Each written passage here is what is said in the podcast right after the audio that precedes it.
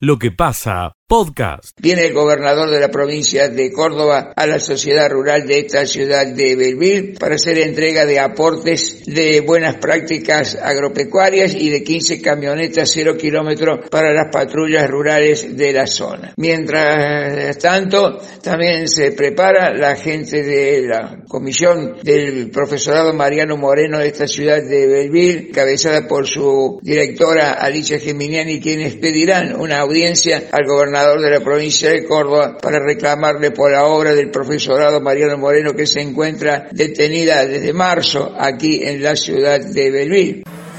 Escucha lo mejor de lo que pasa los bomberos voluntarios que tienen un cronograma hasta finalizar el mes de octubre con distintas actividades, tanto en la ciudad como también en la región, llevarán a cabo este fin de semana nuevamente una jornada de puertas abiertas en su cuartel, en el cuartel de bomberos voluntarios. Primero realizarán jornada de RCP en dos turnos, los cuales se agotaron muy rápidamente cuando se abrieron las inscripciones en la mañana del día jueves. Y después también están abiertas las puertas del cuartel para el mismo sábado porque todas las áreas operativas van a estar contando, mostrando todo lo que tiene que ver con cada una de las áreas que tiene el cuerpo de bomberos voluntarios de la ciudad de Las Varillas y cómo trabajan. Escucha lo mejor de lo que pasa.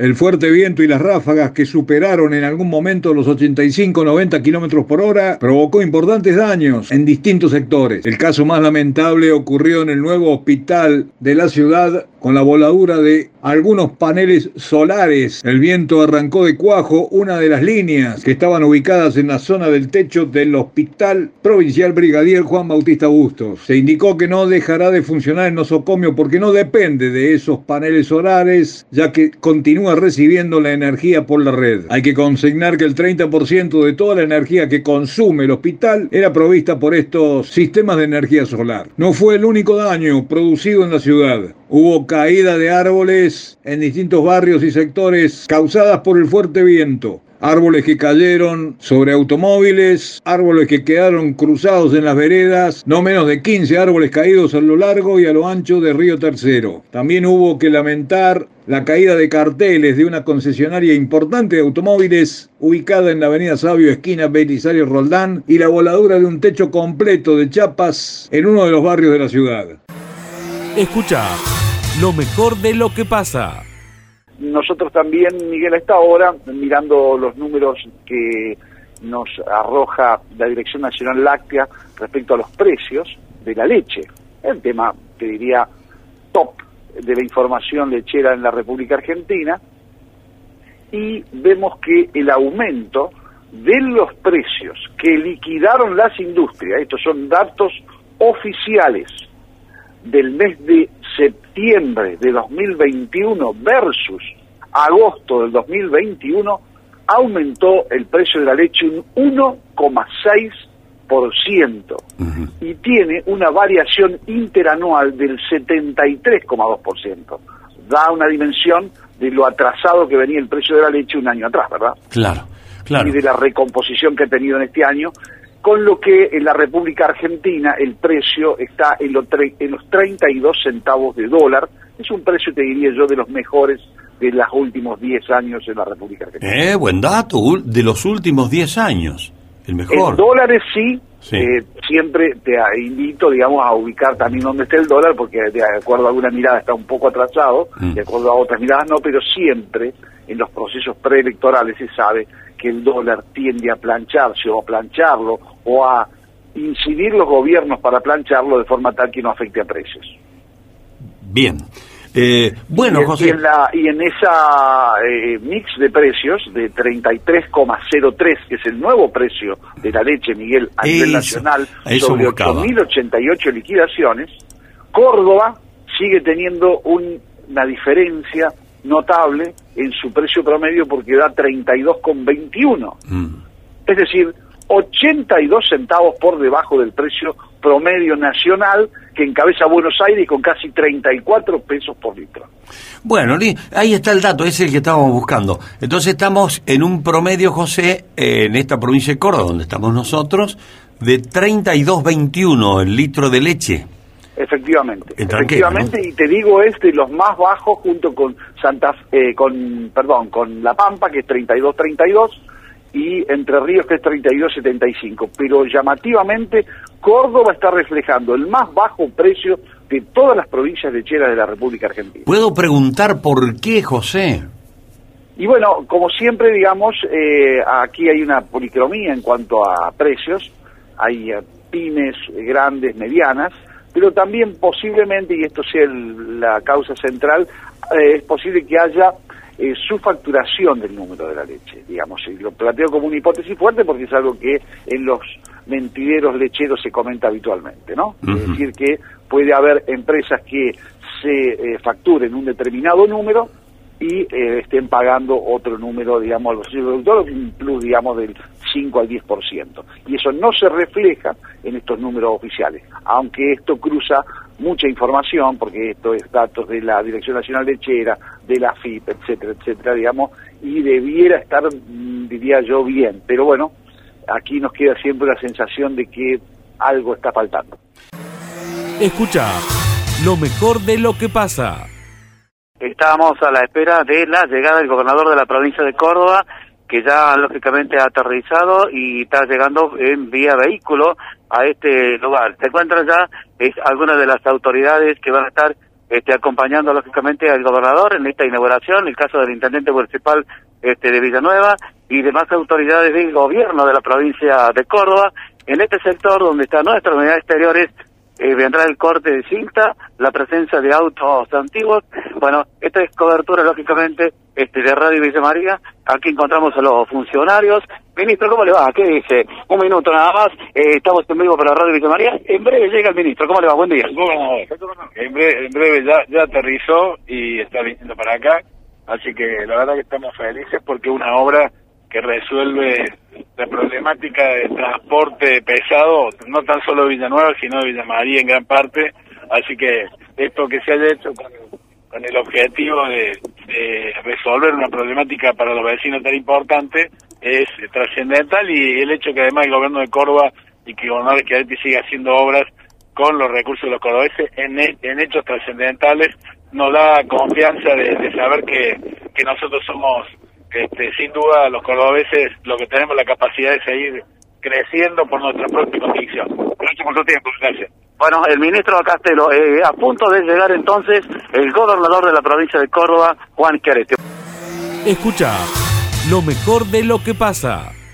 Bueno, ahí estamos escuchando la palabra del intendente municipal, el Natalio Graglia, haciéndose referencia al saludo del gobernador de la provincia de Córdoba, eh, Juan Esquiaretti, como así también hizo Capiel, agradeció la presencia de Marcelo Frosasco, es intendente de la ciudad, como así también a Guillermo Cabañero. Y dijo también, entre otras cosas, eh, que esta obra va a quedar en la historia de los villamarienses eh, por esta obra tan magnífica. Esto se lo agradeció a, a quien en su alocución eh, el intendente de la ciudad, Natalio Graglia, hacia el gobernador.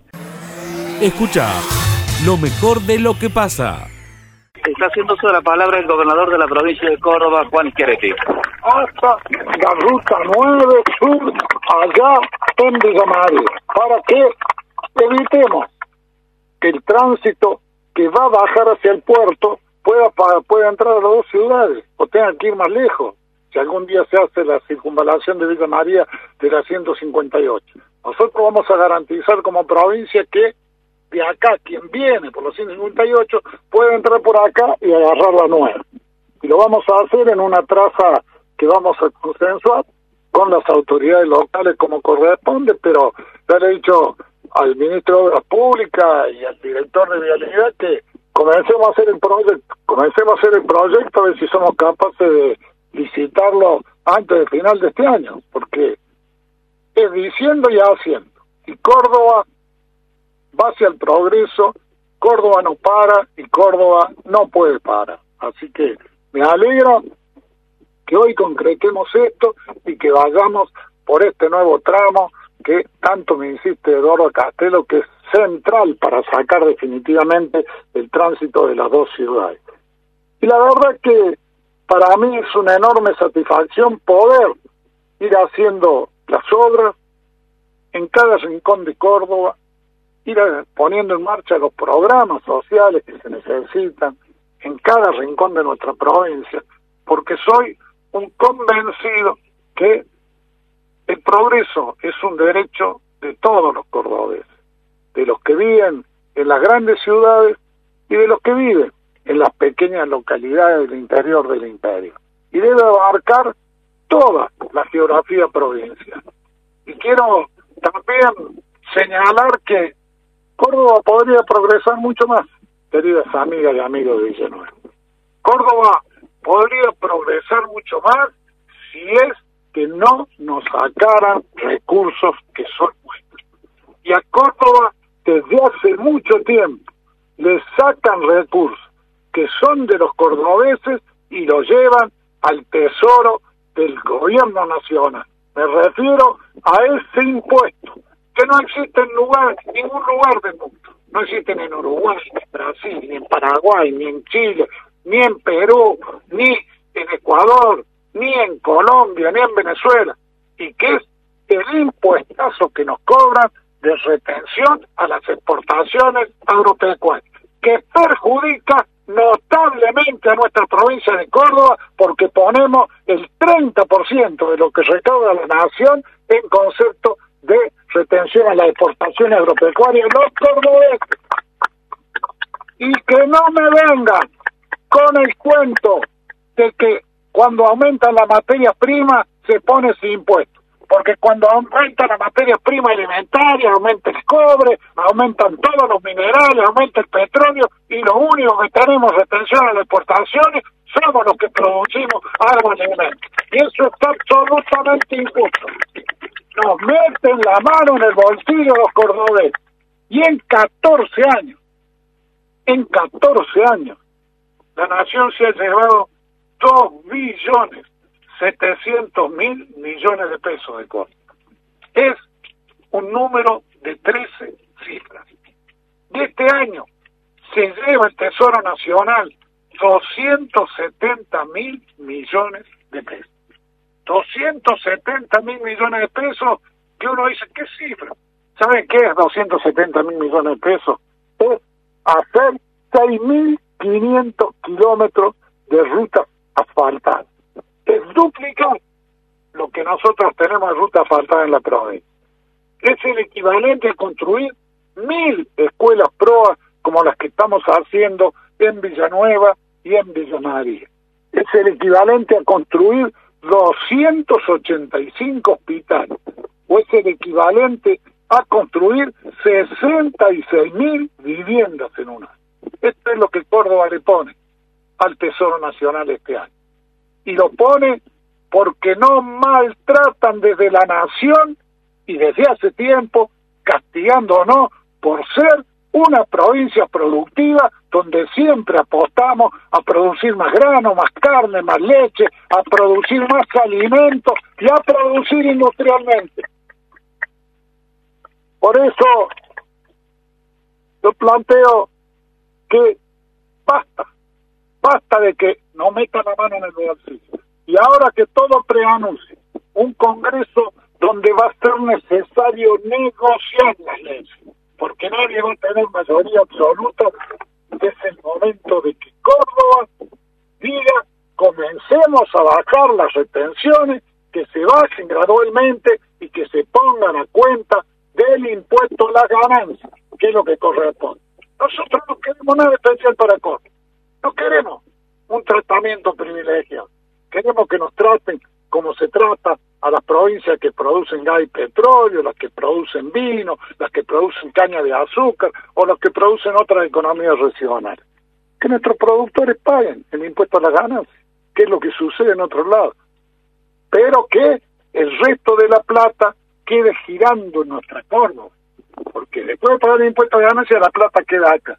Y esto significaría más justas, significaría más vivienda, significaría más escuelas, significaría más hospitales, significaría más trabajo, que es lo único que dignifica al ser humano, lo único que permite el progreso de la familia, lo único que ordena una sociedad en un sentido de modernidad, y de, y de poder ascender socialmente, la movilidad social ascendente es el trabajo.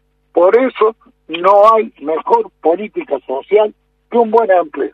Y Córdoba lo que reclama es poder trabajar.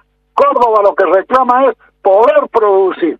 Córdoba lo que reclama es poder progresar y que ese progreso sea con justicia social y llegue a cada una de las familias de la provincia. Ahí estaba haciendo anuncios de la obra en realidad que se pone en marcha el gobernador de la provincia de Córdoba, anunció otras importantes obras y también habló sobre el tema de las retenciones. Escucha lo mejor de lo que pasa. Facundo Córdoba, que ha trabajado intensamente en esta obra de suma importancia que se acaba de inaugurar, que se acaba de retirar el gobernador de la provincia de Córdoba. ¿Cómo le va, ingeniero? Un gusto saludarlo. Ya en otra oportunidad, a través de la radio, Radio Villa María, lo hemos venido a molestar y usted ha sido muy gentil que nos ha dado las indicaciones claras. ¿Dónde estamos en este lugar parado? ¿En qué kilómetro, por ejemplo? De todo, buen día, un gusto. Buen día, estamos parados en los progresivos 4.700 y 4.800 donde está localizado el puente, está emplazado el puente.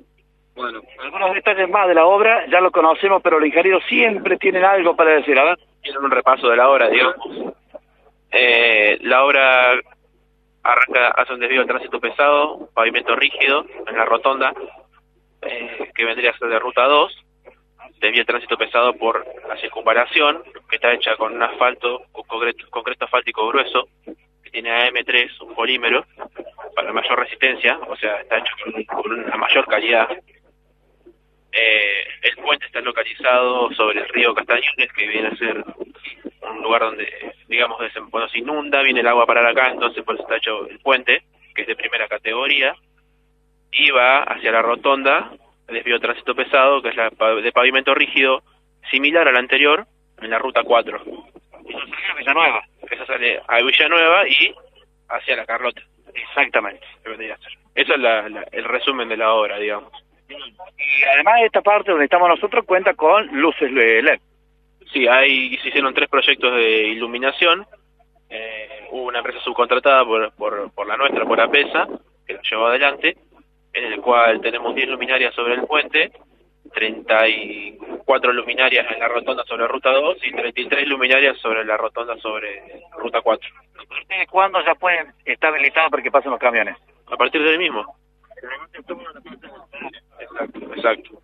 Exacto. Ya las, luminarias están funcionando, ya sé para conectar el servicio. Muchas gracias. De nada, adiós. Bueno, ahí estaba la palabra de, de, uno de los ingenieros que ha trabajado arduamente por aquí. A ver si ubicamos a eh, Marcos Bobo, que lo tenemos por aquí. A ver, a ver, un minuto. Licenciado, un minuto, le robo el nombre de la radio. Discúlpeme. ¿Cómo le va? Buen día, un gusto. ¿Qué tal, Marcelo? Buenos días. Bueno, le voy a dejar eh, un importante anuncio que acaban de hacer de un puente, lo ha pronunciado el gobernador de la provincia de Córdoba y esta obra es magnífica. Queda usted en diálogo con Miguel Borsato, que ya lo está saludando, mi querido Miguel. ¿Qué tal, Miguel? Buenos días. Un gusto, Marco. Te molestamos un momentito, porque la verdad que inaugurar una circunvalación... Miguel, eh, un minutito por acá estamos, Miguel, a ver. Bueno. Ahí está. Bueno, bueno. Nos decía Marco, buen día. Espero que me escuches bien ahora. Sí, sí, Miguel. Bueno, estaba haciendo la introducción de la importancia que tiene la inauguración de una circunvalación. Todos los que vivimos aquí desde hace tiempo, y los de Villanueva, saben muy bien de la importancia de esto. Para otras personas que nos escuchan en lejanía, dice, bueno, pero una circunvalación. No, no, no.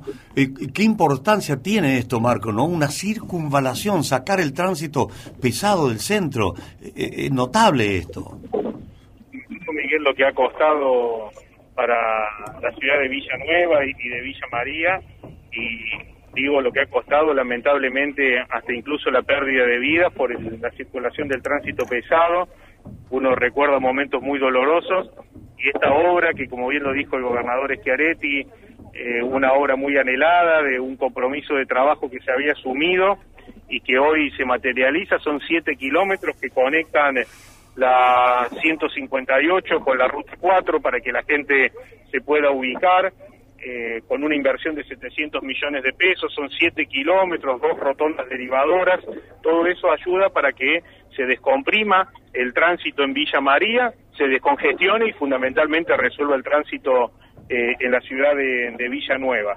Y también como lo planteó el gobernador en su discurso, venía trabajándose un proyecto, incluso con una sugerencia del ministro Acastelo de continuar con esta traza ahora en otra etapa para conectar desde la ruta 4 hacia Villa María hasta vincularla con la ruta 9, allí a la altura de prácticamente el parque industrial, eh, donde está una estación de servicio que es eh, ruta 9 y el camino que va hacia eh, fábrica militar, bueno, tratar ahora, eh, se ha comprometido ya la provincia, el gobernador ha hecho el anuncio y eh, ya se trabaja y seguramente que antes de fin de año vamos a poder contar con el llamado a licitación para ejecutar este nuevo tramo. Es decir, que es una alegría doble hoy porque se inauguró ya un tramo importante de 7 kilómetros y se va a continuar con la otra etapa. Bueno, bueno, fue muy enfático el gobernador con los fondos que deben quedar en Córdoba y no irse a la Nación, otro lado. Eso se subraya. Eh, Marcos, eh, ¿algún otro aporte desde ahí que se pueda... Eh, eh, a ver, todo que es como que quisiéramos estar en el lugar, ¿no? Para verlo, hay una rotonda, cómo se accede. un poquito más, ¿podemos charlar contigo sobre eso, los detalles?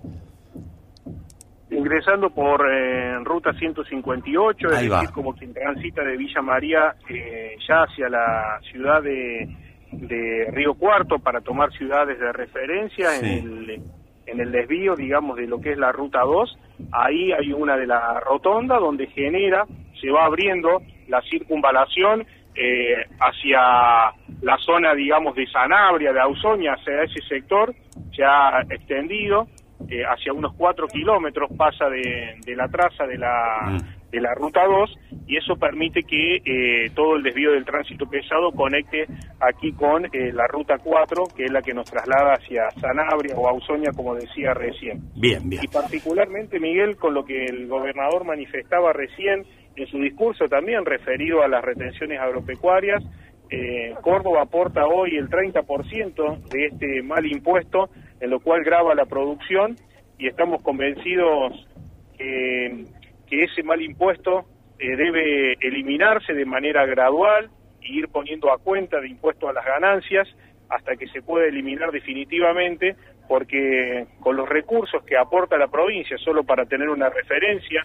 solo este año la provincia va a aportar 270 mil millones eh, al Tesoro Nacional se podrían ejecutar un sinnúmero de obras eh, y que traerían más progreso, acompañarían a la producción, se podría generar eh, más fuentes de, trabajo, vivienda, que es una política habitacional con déficit hoy, que lo estamos viendo en distintos puntos del país. Y, esta es una defensa que, que el gobernador Schiaretti es una bandera que siempre ha planteado y que también los legisladores y los candidatos a legisladores del espacio eh, de Hacemos por Córdoba van a llevar al Congreso de la Nación. Bueno, muchas gracias Marco. Un gran abrazo de toda la gente que hacemos aquí, lo que pasa en la radio, ¿eh? Muy atento. Gracias Miguel, un saludo para todos. Gracias, gracias. Bueno, Marcelito, eh, buena tarea tuya desde ahí. Bueno, Miguel, esto ya tomó vuelo, lógicamente, el gobernador de la provincia de Córdoba. Ausencias, ¿eh? pizarrón en mano, ausencias la del secretario de Obras Públicas Martín Gil y el intendente interino Pablo Rosso, que no tuvieron aquí en esta obra magnífica para todos. Escucha lo mejor de lo que pasa. Bueno, mucha tela para cortar, Miguel. Dejó la visita del gobernador Juan Schiaretti porque siempre estos actos son institucionales, pero también son políticos, ¿no? Claramente y más en un contexto electoral. Así que vamos a hablar en esta columna de lo político que es lo que nos gusta a nosotros, ¿no? Hablar en este momento. Bueno, Ayer... Es tu profesión, no es que te guste. No, me encanta, por supuesto, la profesión y, lo que me formé para, hablar y estudiar y, por supuesto, para decir en la radio. Bueno, decíamos, en la jornada de ayer, a Castelo contó que tanto Marcelo Frosasco como Guillermo Cabaniero se habían reunido con el gobernador Juan Schiaretti para que sean uno de los dos candidatos a intendentes de Villanueva en 2023. Ajá. Esto lo contó ayer el propio Castelo. Enterado de esta situación en Villanueva, el propio Natalio Graglia, en las últimas horas se generó algún ruido y algunos decían que tal vez no iba al acto, eh, Graglia estaba en duda, que no sabían si finalmente iba a asistir. Bueno, finalmente lo hizo como corresponde y dio un discurso muy interesante también Natalio Graglia, emocionado justamente por esta nueva obra. Pero claro, cuando llega el gobernador, nosotros veíamos las imágenes por televisión, llega acompañado por Frosasco y por Graglia. No me digas. Y por supuesto eh, estaba No, también ¿cómo? ¿Por eh, Frosasco? por Frosasco y por Cabañero. Y también Ah, porque estaba ¿Cómo Graglia. se acompañó por Graglia? No, Estaba- no, no, no. Me dijiste que estaba hablando. No, no, no. ¿Vino con Cabañero? Estaba Cabañero, estaba Frosasco, estaba el gobernador Schiaretti, a Castelo y un poquito más allá, Graglia. Así llegaron al acto. Corte de cinta. Hoy Guillermo Cabañero no es nada. Claro. No tiene ningún cargo. Sin embargo, fue uno de los actores que cortó la cinta de esta obra, al igual que Frosasco. También estaba Graglia cortando, pero claro, era el intendente, como no le iba a cortar. Eh, también estaba Castelo y también el propio Schiaretti. Todos ellos cortaron la cinta. Luego comenzaron los discursos. Habló primero Graglia y luego habló el propio Schiaretti. En dos ocasiones nombró a Frosasco, en dos ocasiones nombró a Cabañero. Bueno. Y no son casualidades. No, no, porque va a ser casualidad. Los dirigentes lo tienen bien estudiado a esto, ¿no? Incluso anunció que iba a extender la circunvalación, Miguel. Que iba a seguir la circunvalación hacia Ruta 9 Sí, hacia la fábrica hasta pólvora, la fábrica de claro. pólvora. Bueno, ¿y qué dijo en ese pasar? Cuando la nación haga la otra parte de la circunvalación. Ah, tiró ahí un... Tiró un palito, Mm. se está haciendo, ¿no? Sí. Pero cuando la haga, dijo. Como que no le cree mucho, ¿no? Y bueno, luego de eso empezó a hablar de las retenciones, que creo que lo escuchamos Sí, lo todos. escuchamos, lo escuchamos. Fue claro y contundente. Y lo que nosotros señalamos en esta columna hace un par de semanas se está viendo más claro que nunca. Un gobernador que dejó la neutralidad, dejó el camino del medio para ubicarse claramente como oposición a la Casa Rosada. Y le está diciendo, nos están robando la plata. Eso es lo que dice el gobernador. A los cordobeses nos están robando la plata desde la nación. Nos están metiendo la mano en el bolsillo. Muy fuertes esas declaraciones, muy, Muy fuertes. fuerte. Luis Juez dice que esto es una puesta en escena. Por los resultados de las PASO quieren tener más votos opositores y es una puesta en escena. Pero lo cierto es que estos Mira. caminos, Miguel, están bastante sí. bifurcados, ¿no? Se entiende lo de juez que eso es una puesta en escena, pero uno mira la interna peronista. Claro. Esa es la mirada política fina que la- no hay que descuidar. De aquí en adelante, Miguel. Pensemos hoy hacia 2023. Este escenario que vemos a nivel provincial. Hacemos por Córdoba por un lado, el Frente de Todos por otro, cada vez más distanciados ideológicamente. ¿Se va a replicar en el 2023? ¿Se va a replicar en cada una de las ciudades y municipios? El peronismo de Villa María, el peronismo de Villa Nueva, el peronismo de cada una de las localidades, ¿va a competir dividido en el 2023? sabiendo además que la oposición evidentemente viene ganando terreno y viene cosechando buenos resultados en Córdoba. Atención a esta historia porque me parece que este camino yo lo veo cada vez más difícil de retorno, Miguel. Bueno, veremos mañana, el lunes. El lunes es el día de la lealtad peronista. El domingo, domingo 17. Perdón, el domingo, 17, el domingo. Eh, porque hay dos actos que van a ver, van a ser réplicas seguro, van a replicar, no van a ser réplicas de este, van a replicar a expresiones que vos acabas de recoger y que la gente ha oído. Un acto es mañana, el domingo, en la UTN, con el discurso de Martín Gil en el Día de la Lealtad Peronista. Y al otro día, lunes, en Mundo Rojo, hace el acto Martín Gil. De lanzamiento de campaña. De lanzamiento de campaña. Exactamente. Así que va a haber ahí dos escenarios o dos oportunidades de micrófono, tal vez para réplicas a estas expresiones del viernes. Sí, realmente muy fuertes las declaraciones de, de Schiaretti que nosotros las escuchamos con más ahínco en la jornada de hoy porque está aquí, pero las viene repitiendo ya en los distintos actos que viene desarrollando en toda la provincia de Córdoba. Escucha lo mejor de lo que pasa. Primer concurso provincial de dulce de leche y de la manteca. Están detrás de esto en la organización los ministerios de Agricultura y Ganadería, Industria, Comercio, Minería, Gobierno de la provincia y APIMEL, que es la Asociación de Pequeños y Medianos Productores Lácteos. Pablo Villano eh, es el titular de la institución. Pablo, ahora sí retomo contigo gracias por comprendernos y aguantarnos. Pablo, gracias. ¿eh? No, no hay problema, es un placer. Bueno, a ver, ¿cómo, qué, qué se pretende con, eh, básicamente con el primer concurso de dulce de leche y de la manteca? ¿Cuál es la idea? Bueno, obviamente que son dos productos, primero que tienen gran presencia en la zona y en la provincia y después que bueno en general eh, este de dulce de leche es, es bastante normal Mm. de que esté junto con por ahí con los concursos de queso pero no así el de manteca. Y yo creo que el- es una actividad y más en, en la zona eh, en, en- en la que nos estamos refiriendo, que es de Villa María y todo lo que es la provincia de Córdoba, obviamente que eh, se produce la mayor cantidad de manteca del país con plantas y socias nuestras muy muy importantes, así que es un es un lindo desafío todos los concursos, porque eso lo que hace es estimular a la eh, eh, fábrica, a la pyme, al empresario y fundamentalmente a los trabajadores, Claro, claro. este, a todos los que están encargados de, de desarrollar esos productos y fabricarlos,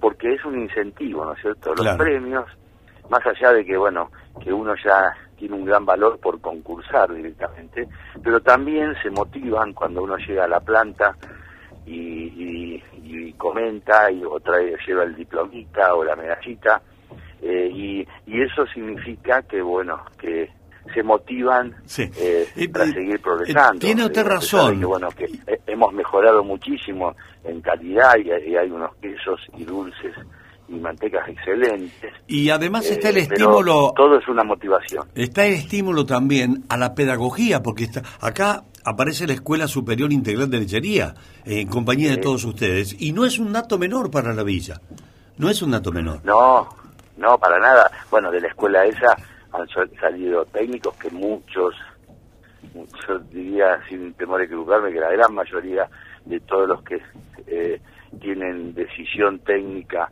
en las pymes eh, de la provincia y de otras provincias, este, han pasado por la por el ENESIN, por la Escuela Superior de Lechería. La verdad que han hecho una tra- un trabajo de docencia y de formación muy Sí, importante sí, sí, sí. durante todos los años. Bueno, así que eh, la fecha del segundo concurso provincial de quesos, y como bien ha dicho Pablo, queso y dulce leche, ya más o menos somos acá en esta zona nosotros, eh, ya lo olemos y ya sabemos si el dulce de leche es bueno o no. Eh, estoy un poco arrogante en eso, ¿no? Y, pero claro, con la manteca es otra historia. Está muy bueno animarse a, a poner la manteca para ser juzgada. Me parece fantástico. Fantástico. Eh, ¿Cuándo es esto, Pablo? No, bueno, esto se estuvo desarrollando ayer y en el día de hoy culmina. Hoy termina hoy, claro. Eh, y claro, y hoy a la tardecita, eh, que voy a estar por supuesto presente, se va a entregar eh, los premios a los al- a los, los quesos eh, dulces y manteca que, que han sido elegidos, digamos, ¿no? Dentro de una calidad muy buena de productos que han llegado a, a- a juzgar por los jurados y demás, pero pero que obviamente que hay que elegir alguno que, que sea un poco, digamos, o que le guste al jurado un poco mejor que otros, pero realmente lo que se vio son una calidad y una presentación de, del- tanto de quesos dulces como manteca que realmente es digno de que bueno de, de- de tener el orgullo de, de- en una zona y en una provincia donde cada vez se superan más para tener productos de excelente calidad. Bueno, le agradezco mucho, Pablo, como presidente de APIMEL, este momento que nos explique y esta conversación pequeña, pero que ilustra, me parece, al fin. Le iba a preguntar por los 32 pesos con 21 de promedio del litro de leche, si las fábricas están en condiciones de pagarla. Eh, Digo, ¿qué hago? Bueno, ya se lo pregunté, ya se me salió, Pablo. ¿Qué quiere? que te Eh, bueno, eh, eh, este, eh, evidentemente eh, veníamos con, por suerte para la producción, con un progreso de, de, de precio constante. Y bueno, y hace eh, dos meses más o menos se estancó porque se estancó el precio del producto final también, pero esto es lo que pasa, se suele pasar de acá a- a todavía a dos meses vista, eh, que es donde tenemos la máxima producción y eso hace que haya un poco más de oferta en el mercado, pero de todas maneras si tomamos el promedio eh, y todo lo que se vino pagando este año, incluso el año anterior, eh, la verdad que hemos podido por lo menos trasladar eh, el- los índices de inflación y en el caso de la producción superó eso, eh, como para poder rearmarse, tener buenas reservas, buenos planteles, incorporar las vaquillonas y por supuesto que la, la fábrica seguir produciendo, porque este sector lo que tenemos que hacer es agrandarlo, que cada vez esté más profesionalizado con más volumen para poder no solamente abastecer el mercado interno, sino de llevar nuestros productos al mundo, exportar. Lo que pasa, podcast.